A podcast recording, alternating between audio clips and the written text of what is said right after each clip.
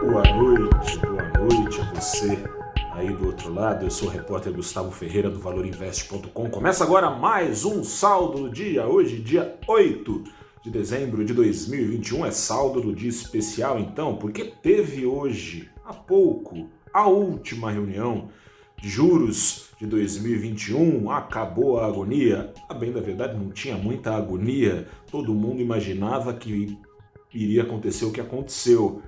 Não só que a Selic subisse como subiu, mas na dose em que subiu, de 1,5 ponto percentual, então dos 7,75% para os 9,25% ao ano. E não foi só isso, assim como o Banco Central, na última reunião, já tinha cantado essa pedra, falando que subiria a Selic nessa dose, avisou outro repeteco, ou seja, se nada mudar até lá, em fevereiro, no dia 2, a Selic caminha dos 9,75% ao ano aos 10, dos 9,25% ao ano, perdão, aos 10,75% ao ano, invadindo de novo a faixa dos dois dígitos. E não é só isso, o Banco Central escreveu que entende que é necessário a Selic avançar em patamar significativamente contracionista. Que patamar é esse?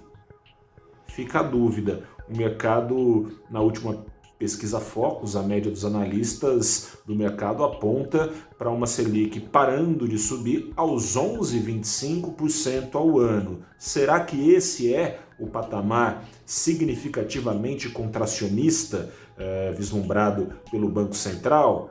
Esse patamar, de acordo com a autoridade monetária, será alcançado para, claro, esfriar a inflação, mas também reaver para para si, né, o Banco Central trazendo de volta para si o controle das expectativas, que estão bem descontroladas, né? desde julho as expectativas de inflação, semana a semana, ininterruptamente sobem no Brasil. A se confirmar, claro, essas expectativas, mas caso se confirmem, 2022 será mais um ano em que o Banco Central terá de escrever cartinha para o governo para explicar por que não conseguiu entregar a inflação dentro da meta. Tô curioso, confesso, se isso acontecer para ver se o Banco Central vai de fato dizer o que aconteceu. Neste comunicado deixou claro, é, fazendo uma distinção entre foto e filme, digamos, que boa parte do risco que tem colaborado para essa inflação no Brasil está descontrolada é fiscal, risco fiscal que é alimentado exatamente pelo governo, pelo governo vai escrever na cartinha lá, olha, apesar de foto, as contas estarem mais ou menos uh, numa situação mais positiva do que se imaginava, nos dados correntes, filme, o governo não passa confiança nenhuma, derrubou o teto de gastos, está prorrogando eh, políticas de enfrentamento da pandemia sem fazer o dever de casa antes, cortando outros gastos. Vai escrever isso? Fica difícil imaginar que vai mais é o Banco Central Autônomo Independente. A gente nunca teve antes, né? Talvez por isso seja difícil imaginar. Vamos ver se é para valer isso.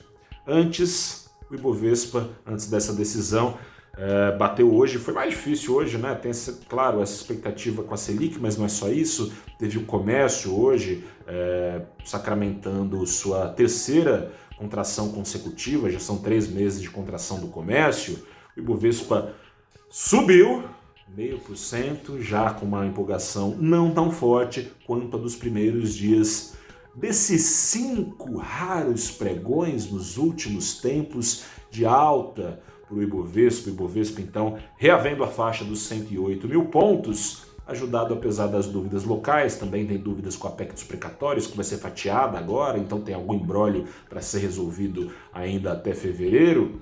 Apesar disso, variante Omicron parece que não é esse bicho de sete cabeças todo. Prêmio de risco no mundo todo caiu, afundando o dólar em 1,5% aqui no Brasil. Fazia tanto tempo que não caía tanto, né? É, Dólar a 5 está salgado ainda, R$ 5,53. Eu sou Gustavo Ferreira, repórter do ValorInvest.com. Volto amanhã com mais um saldo do dia falando sobre a repercussão dessa decisão do Banco Central e seus efeitos nos ativos. Um grande abraço, até a próxima, boa noite, bom descanso. Tchau.